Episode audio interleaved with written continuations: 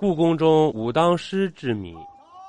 在北京故宫里有这么一头狮子，它位于断虹桥。它不像其他的石狮子一样被装饰的金光闪闪，更不像其他石狮一样威严庄重，而是非常朴素。除了基本的形体之外，没有做任何的修饰。但是它的形体却很特别，竟然是一座坐着的，看起来是一手抓头，一手捂住裆部的样子。我们都知道，古代的思想比较封建。按理说，这个样子的动作是不雅的，但这个建筑还是保留到了现在。之所以会有这样一头石狮子，这里面还有一个真实的故事，这要追溯到道光十一年，公元一八三一年的一场悲剧。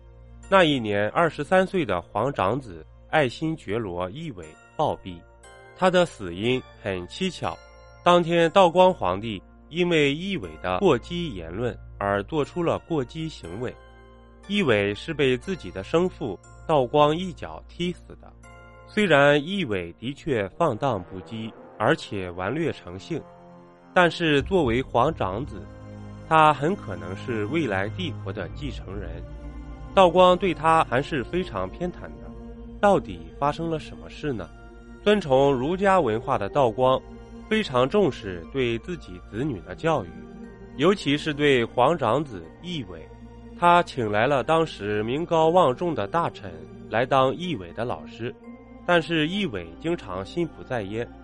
这位老师见状就语重心长地说：“阿哥要好好学习，将来才能肩负大任。”奕纬心直口快地说：“我要是当了皇上，第一件事就是把你拖出去斩了。”没想到这句玩笑话传到了道光耳中，盛怒之下，他一脚踢向奕纬的裆部，奕纬就这么在痛苦中死去了。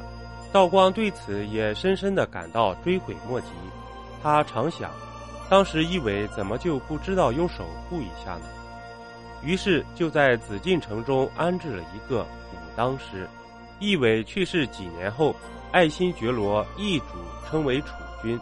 即后来的咸丰皇帝，道光皇帝驾崩是在公元一八五零年。随后年仅十九岁的咸丰即位，咸丰的老婆比他还出名，那就是慈禧太后。如果皇长子奕伟顺利即位的话，清朝会走向什么样的一条道路呢？主播新专辑《中国民间故事实录》已上线，点击左上角头像，搜索“中国民间故事实录”，欢迎您收听订阅。本集播讲完毕，点个关注，订阅一下哦，下集我们不见不散。